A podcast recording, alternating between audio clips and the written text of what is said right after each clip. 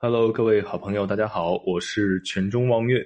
这一节我们讲一讲宋太祖赵匡胤，他以少敌多，大破五千敌军。提起赵匡胤，不少人都会想到他杯酒释兵权的故事，就是在他黄袍加身以后，担心其他大将效仿，于是以酒宴威逼其他高级将领交出兵权的故事。也是这一次的杯酒释兵权，使他最终能够问鼎中原，建立了大宋王朝。其实除此之外，赵匡胤的一生也是十分辉煌的。这位名将曾经以少敌多，取得了巨大的胜利。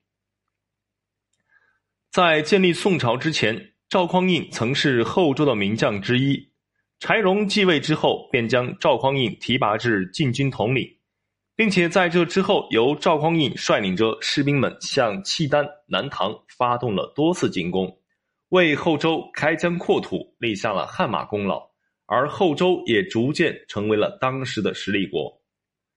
后周在一次与南唐的作战时，曾经有一次以少敌多的战役，这次战役就是由赵匡胤所率领的两千士兵对南唐的反击。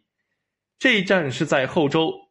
一次攻打南唐并且取胜的正阳之战之后，决定继续率大军向南唐发动猛攻。这次柴荣亲率十万大军一齐出征，而由赵匡胤率领的两千骑兵则以奇袭取得了胜利。当时赵匡胤又服歼敌的计策，率领千兵驱清流关。两千军队行至六合的时候，碰上了李景达的五千军队。分析了形势之后，赵匡胤意识到寡不敌众，于是使用计策，先埋伏，观察形势，再伺机而动。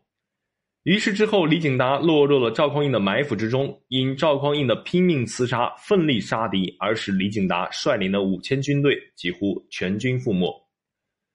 六合之战以少敌多，使南唐受到了重创。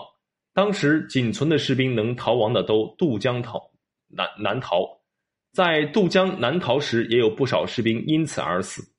总之，南唐经过了这一役之后，伤亡惨重，几乎再也没有实力能与后周相提并论。所以，自这以后，后周的强大成为了必然，也为之后宋的统一奠定了坚实的基础。